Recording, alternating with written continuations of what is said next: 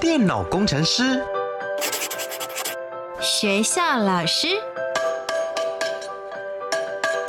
铁匠职人，自媒体电商，表演艺术家。你的未来想做什么？三百六十五行职场技能，职人带你一窥职场内幕。开箱职人吧，Ladies and gentlemen，各位学弟学妹们，欢迎来到开箱职人吧，我是你们的学姐涂洁。今天节目当中呢，要来跟大家分享她的职业的是姑姑学姐，先跟大家打声招呼。Hello，大家好，学弟学妹们好，还有涂洁学姐你好。那么究竟姑姑学姐在做什么样子的职业呢？透过三个职场关键字，学弟妹们，我们一起来猜猜看。Master 职人 Key Words。首先，第一个职场关键字是，嗯，我的职业会让我全台跑透透，听起来很让人羡慕哎。所以真的是北中南东，甚至要上山下海吗？上山下海也会，北中南东包含离岛都有可能。所以你是不会有一个固定的办公室要坐在里面的，还是会有一个待命的地方，但是就是大部分的时间还是在外面跑来跑去。好，所以他的工作地点不固定，要全台跑透透。那么第二个职场关键字是什么呢？我在工作的时候必须要时刻保持警觉跟机敏性。为什么？就是要全神贯注的关注在这周遭的状态，这样子才可以发现一些事情。OK，所以感觉神经要绷得比较紧一些些。是的，没错。那么最后一个职场关键字是什么呢？以身作盾。这个关键字听起来也太危险了吧？是在拍动作片 电影吗？意思是如果有人攻击过来，你要立刻去把他挡下，是这样吗？是，的确来说就是这样子，因为我们就是人肉盾牌。哇，究竟常常在上演电影动作片的是什么样子的工作呢？姑姑学姐，请帮我们揭晓。我是一名随护。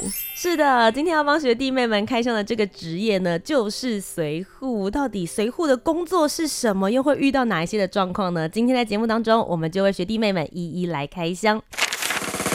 职人百科 menu。大家好，我是姑姑，是一名随扈。从事这项职业最重要的目标只有一项，就是要确保被保护的对象不要受到资金扰以及危害。而为了达成这个目标呢，就除了我们平时要加强体技能训练之外，我们还要加强我们自己的沟通协调，还有危机应变能力，这些都不可以忽视。而且，对工作上的事情要学会保密，工作的时候也要展现出专业低调的态度。我们看着虽然很严肃，但其实我们跟着警卫对象跑行程，可以看到很多很多不曾接触过的人事物，很有趣哦。那一开始想要先问一下姑姑学姐，你已经做随护大概有几年的时间了？嗯，我担任随护已经大概有五年了。那当初为什么会想要做这个职业呢？其实，因为在随扈的这个体系里面，就是有军也有警。嗯，那其实，在军警学校求学的过程中，其实就有时候会有耳闻一些学长姐介绍这个职业，然后就是因为自己没有担任过，然后毕业的时候就会想说，哎，可以接触看看到底随扈在干些什么，到底这些长官们或是这些维安对象们。他们会做些什么事情，然后就想说，哎，趁着毕业的这个机会的话，那就进入这个体系看看，然后想要看看之后会发展成什么样子，这样。哇，但我觉得你会做这个决定蛮特别的哎，因为很多人对于随护的刻板印象就是男生，然后很高很壮，看到他会很有压迫感，而且又会觉得这个工作其实是高危险性的。你当初要选择这个方向的时候，家里的人有反对吗？哦，他们其实有一点点担心呢。水护卫，你要保护别人，真的假的？你这样子会不会常常遇到很危险的事情？然后，所以他们其实是有一些担心的。然后，但是以那个强壮的那种。表现来讲的话，他们反而觉得，哎、欸，还好啊，反正你看起来也是壮壮的。他对我来讲，外形上来讲，觉得还好，反而比较担心工作的安全性这样。所以他们不担心你的能力，他们其实担心的会是那个环境的状态，对不对？是是是。所以实际上面真的有这么危险吗？你自己工作这五年的时候的感觉？以台湾的环境来说，其实相较没有国外那么危险。因为台湾的人没办法合法持有枪支，那这样子以哦安全性来讲就会降低很多。是，但其实还是会有很热情的，就是群众跟人民，就是还有一些比较激烈的行为，嗯有时候还是要去应变。好，所以今天呢，我们就来听听看，到底在工作当中会遇到哪一些的状况题。我们先回归到你人生第一次做随护工作的时候，你还记得当时的情境，还有你自己的心情吗？有，我非常非常非常紧张，我就是不断的在左右观望，就是看看我四周四个人是不是很危险。这个人有个动作，是不是他要做什么危害动作？然后就担心他随时突然举个手，然后或是转个头，我就觉得他感觉要做什么事情。然后就是就整场下来，我就是自己一直在不断的左右观望，左右观望。你看起来最可疑耶，对，我就是觉得我自己是最可疑的那一个，就是整个看起来很紧绷，很紧绷。对。但就结果来讲，还是就是圆满的。我想说，如果我是参加的民众的话，我一定会想要跟旁边人举报说，那个人他一直在东张西望，而且他看起来很紧张。也许他是有什么计划，所以他自己很紧绷。对对对，我就是最看起来最紧张的那一个。所以第一次上场的时候，多多少少啦，因为比较不熟悉那样子的一个情况，然后也正在熟悉整个勤务的过程当中。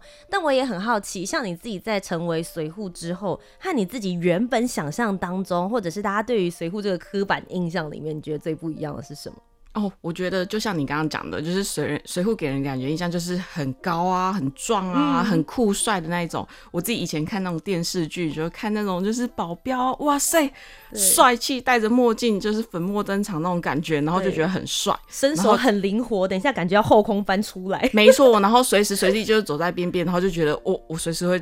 好可怕，他们就是会、嗯、就很感觉很厉害这样子，就是但其实实际工作之后发现这些就是体技能跟外表什么的都只是基本的警卫素养这样子而已。嗯、然后就是在反而我们在执勤的时候，不希望自己这么外显，就是希望自己反而是看起来是低调的，因为就是太高调的话，你就模糊了警卫对象的焦点。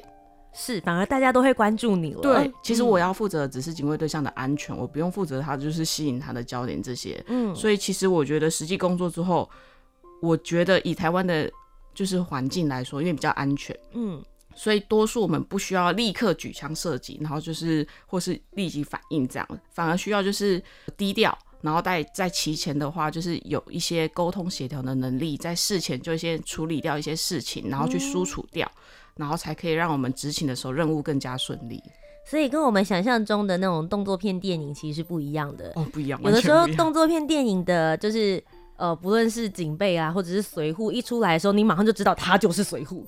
但你们希望的是，反而隐身在人群当中，就是希望你不要一眼看穿。对，最贴近的那一身随护圈，你其实很明显看到他就是跟着警卫对象之外，但其实，在你看不到的周围，可能就是有很多就是。在一个场合里面，人群中里面也有水壶，然后希望让你看不出来这样。那你们会需要变装吗？我们其实会需要配合场地的特性，当成我也是参加那个会场活动的民众这样。哦，所以比如说他是去一个展览场地好了，所以你们就会穿的像一般民众的，不会穿到像需要制服啊，可能 Polo 衫。哎、欸，其实我真的就是在那种版展览场的话，那你就是穿成你自己的。原本的休闲服装，对，然后制服的话，说实话，说实在的，我就是从事这个工作之后，从来没穿过制服。哦，真的，真的，我们没有制服，就是完全就是依场地的特性，然后去引申成就是假装是与会民众这样。哎、欸，那会比如说有比较适合的衣服颜色吗？像比如说舞台剧人员，他们就会说大家都穿黑色，因为这样子比较低调。一定会的，去休闲的时候一定是穿的比较就是轻松娱乐嘛。嗯、那如果今天他那个维安对象他去的一个场合是一个公祭或是年香的场合的话，哦、那你可能就会配合，你就会想说这个场合不适合穿的太鲜艳，嗯、你可能就会穿一些黑色、白色、灰色相关的低比较低调的颜色。对，就是完全就是凭你的常理去判判断说你适合穿什么样的服装。那有没有去过一些比较特别一点的场合？因为你刚刚有提到说你们会因为场合而决定你们的衣服，有让你比较印象深刻的维安场地吗？哦，举例来说，像我自己的话，因为警卫对象他们会去的，你就可以想象一下高官他们可能会去哪些场合，就平常我们不会去的，嗯、就像是他们平常可能在公务行程的时候，他们要搭军机，哦，所以我们就有可能会进到军机场。对，因为你也会跟着进去，对，你要保护他，嗯，对，或是因为他们的办公室任职的都是在一些政府的机关大楼，嗯，你就有可能因此进去到一些就是五院呐、啊、行政、立法、监察或是总统府，这些都是一般作为民众，就是我比较不会进去参访。所以进去的时候我就觉得很特别，然后就觉得心情上就会有点激动，哇，我踏进来了这样。但是就是当然是激动就是一瞬间啦，然后还是要保持你的专业，就是继续执勤。我可以想象你的心情哎，如果是我的话，可能就是心里会呀，是总统办公室，我竟然进来了，以前只有在电视说新闻会看到，但你还是要装的很镇定。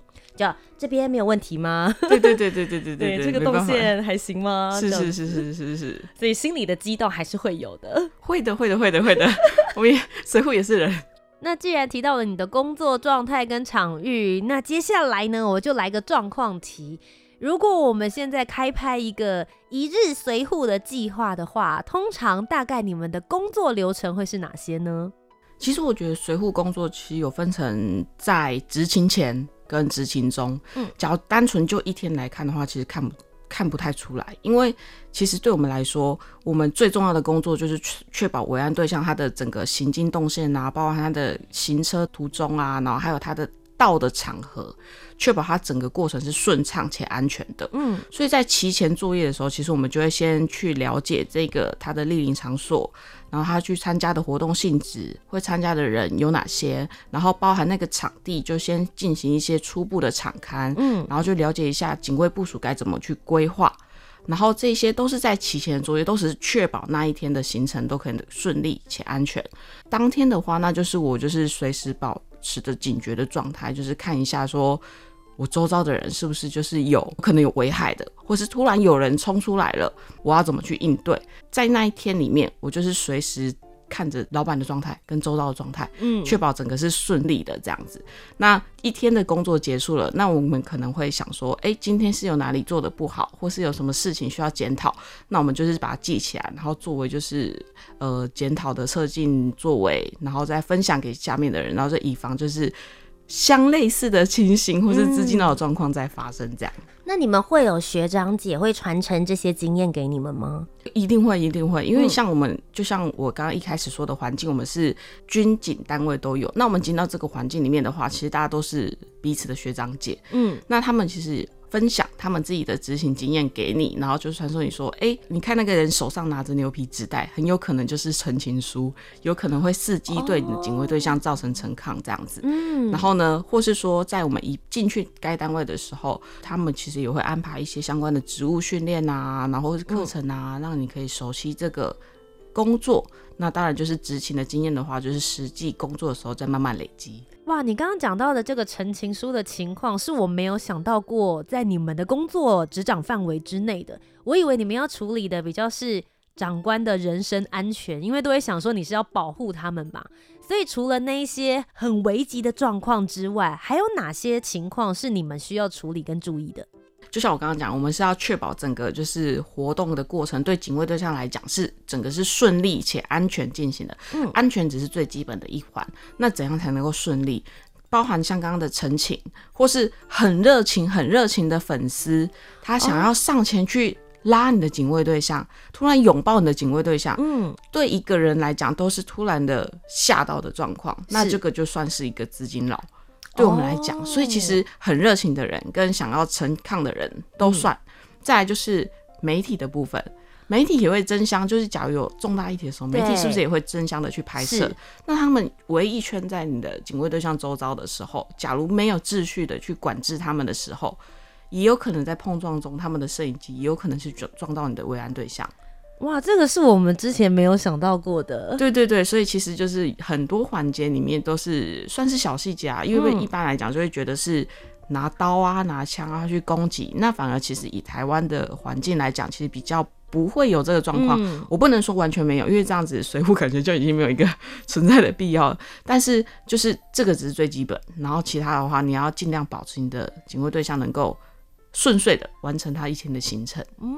所以防坏人是基本，但实际的状态来说的话，就是希望他不要受到惊吓跟干扰，对，是能够顺利的完成他接下来不论他是要访视，或者是要致辞，甚至是确认现场的一个状态的工作，没错。我想要问提前的部分，你们一般来说需要提早多久到那个场地进行维安的检查？刚刚讲的提前比较像是提前作业，我们在他去那个场所之前，我们提前就会先约个时间，可能去那边场地看一看，了解一下状况。那你说的检查场地检查部分，那一定是在就是那个莅临的当天，它是一个活动嘛。那我们一个活动里面，可能我们的警卫对象只参加了十分钟、二十分钟，甚至是一小时，但那个活动时长可能从早上到八点到晚上五六点，一整天的活动。嗯、那我们可能就是会在。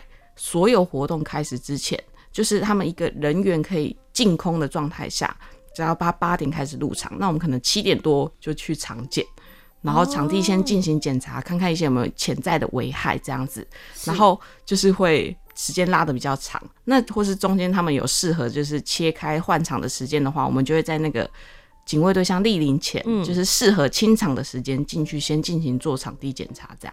我其实之前的时候有主持过一些颁奖典礼的场合，然后是有遇到总统跟副总统的。嗯，然后我记得我第一次的时候遇到这么大的维安阵仗是副总统的状态，是。然后哇，他们真的检查的超级仔细的，哎，就是每一个进来，等一下副总统会坐哪里，然后每一个椅子的底下，然后每个舞台，你们还会上去去踩。是去确认那个每一个舞台每一块是否够坚固，下面有没有什么样子的东西。对，接着就开始走旁边，他等一下会去视察的动线。对，比如说旁边可能会有展览区，就想要让他看一下这个呃当初这个活动办的严格啊，或者有什么可能会希望能够他随时看一下的地方，超细的。然后接着呢，就会有人来跟我讲说，我跟你对一下等一下的 schedule，就是行程表。他连他等一下。几分钟的时候会从哪里出现？然后甚至我说，那他到的时候你会跟我说吗？因为我们可能会说，哇，欢迎副总统今天莅临我们现场。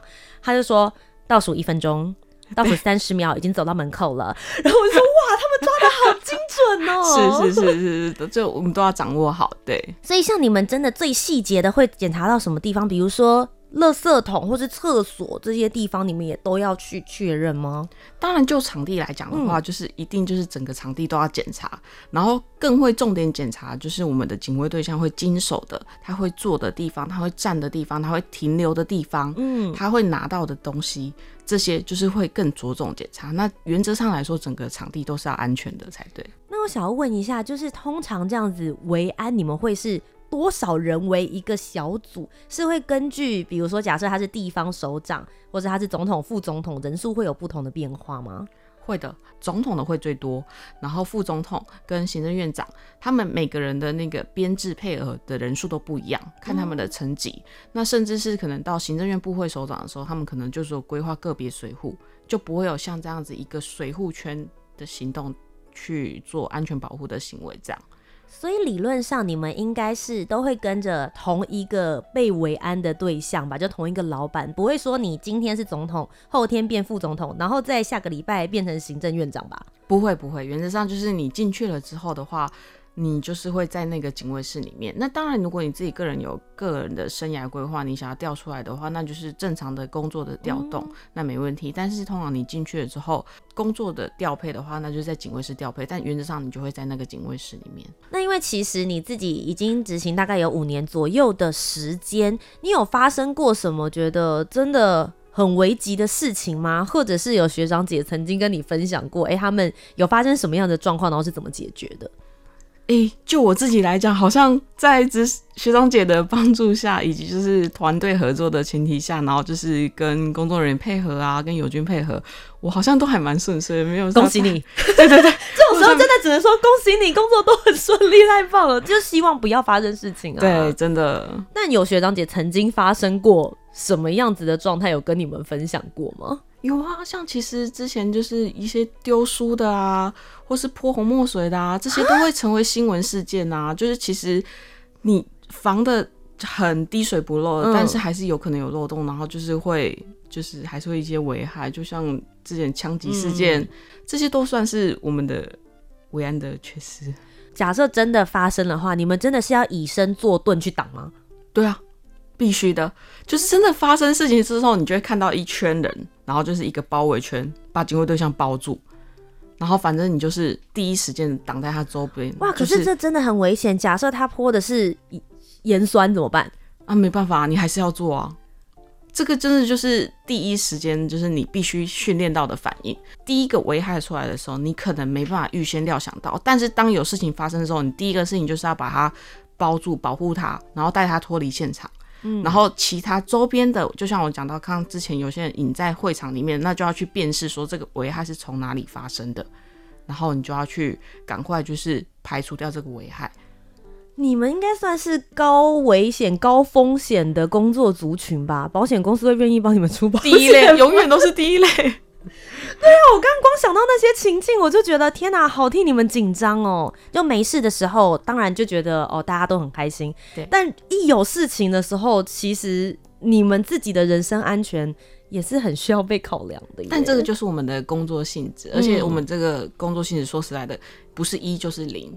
你要么就是没出事，嗯，那如果出了一些小差错，那但是维安对象都会安全的结束的话，那就算是顺利结束任务。嗯，那我们就是要不然就是出事，要不然就没出事，就是很两极。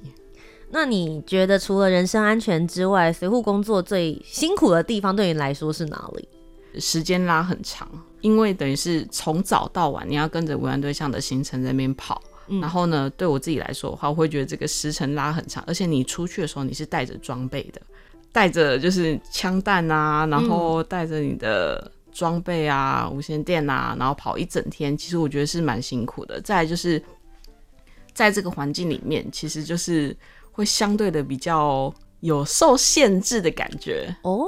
以这个制度来说的话，他就是会希望你绝对万全嘛。嗯，那他就会规定的比较多东西一点，那你就是要去服从这些体制。是，然后再加上我的性别是女生，在里面的话，可能就有一些。心理上的辛苦，就会觉得女生在里面的那个受限会比较多。刚好姑姑学姐提到这件事情，我这边也有一个数据可以跟学弟妹们分享。前面有提到，如果你想要做随护的话呢，其实它有两个体质，就是军或者是警。那这边有一个内政部警察署的统计数据，他们说近十年来的警察机关里面，所有的警察员额加起来大概会是六万九千人左右。那么其中呢，近年来女性的警察官比率呢已经有上升了，在一百一十年底已经占了整体的警察官人数大概是百分之十二点五五。可是这已经是他们说上升的比例，所以大家就可以知道，在当初姑姑学姐进来的时候，那个男女生的比例其实是更悬殊的。你自己在工作范围当中也是这样观察到，女性的随护相对来讲比较少吗？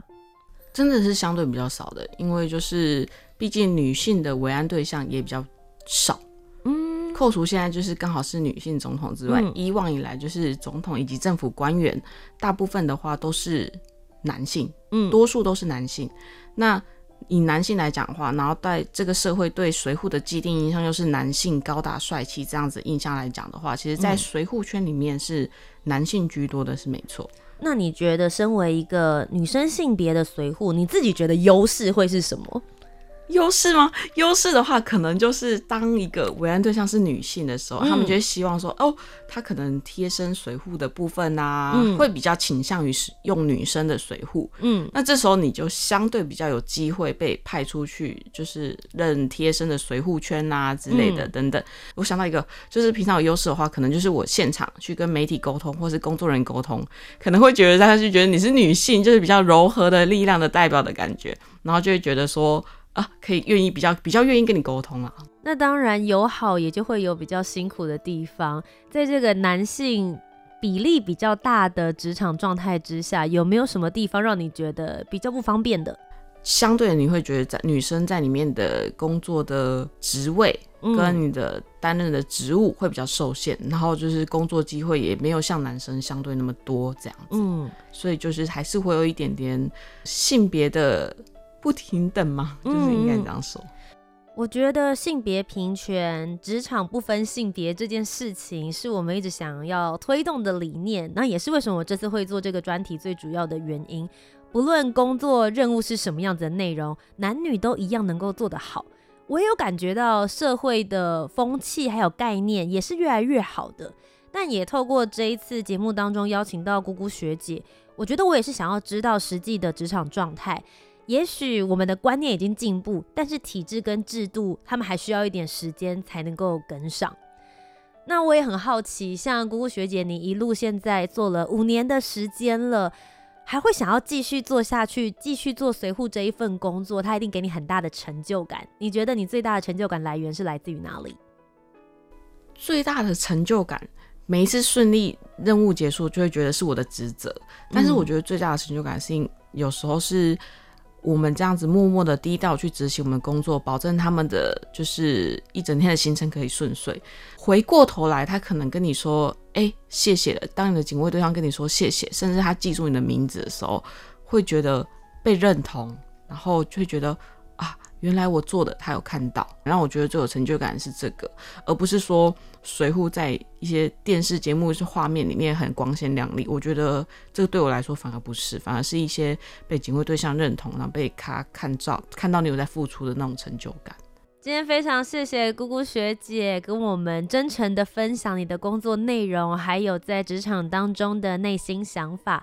如果有一些学弟妹们接下来也想着我也想要成为一名随护的话，你会给他们哪些建议？比如说他们要念什么样子的科系，或者是有什么样的个人特质才比较适合成为一名随护呢？职人真心话。其实就像刚刚讲到的，就是以公安机关的随扈来讲的话，就是军警的体系里面。那走军警的话，其实我觉得相对的，你进进到军警的学校里面的话，其实都会有学长姐告诉你相关的资讯。嗯，但是你自己做的可以个人努力的部分的话。当然就是考试先考好嘛，然后进到军警的学校里面，嗯、然后再的话就是个人的体能可以训练一下，因为在甄选的时候还是会经过一些体能的考试的，是对，所以可以维持一下自己的基本体能。所以其实像呃军警来说的话，就是除了你们一般在学校里面毕业之后，他都是额外在进行特殊的招考才可以成为随护的吗？嗯，这个的话就是要看那个军警里面的单位，就是假如他是。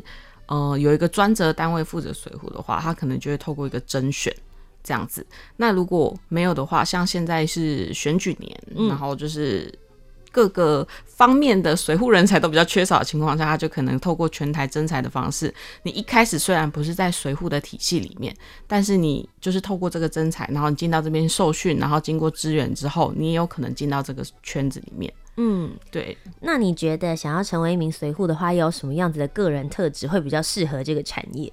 认真负责、低调专业，这样算吗？当然算，当然算。我觉得其实今天在听下来的时候，我自己应该说印象深刻的，我觉得就是你一直强调的低调。啊，你会一直说就是你们不需要很显眼，但你们最重要的事情就是让这整场的活动能够顺利进行。我觉得这对我们来说，就是大家平常可能比较不会注意到，但是其实是最重要的那一颗螺丝钉。这是我觉得今天在听完姑姑学姐的访谈的时候，我自己个人最大的一个感想。那当然，最后这边我也想要请姑姑学姐给学弟妹们一些鼓励，尤其是如果接下来也有像你一样的女孩子，大家也想要一起来加入随护或者是军警这样子的系统制度的时候。你觉得会想要跟他们说些什么？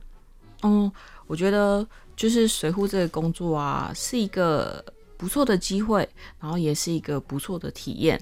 然后不管你是学弟还是学妹，其实对这个工作，只要你有心想要做的话，相信你自己都可以做得到。然后也不要担心自己在这边会受到性别的歧视啊，或是一些霸凌什么的。其实我觉得都不用担心，因为大家都是你的学长姐，都很愿意给你帮助。然后。随护的话，有机会可以来试试看。对，如果你有机会成为我的学弟妹的话，我也会很乐意教你这样。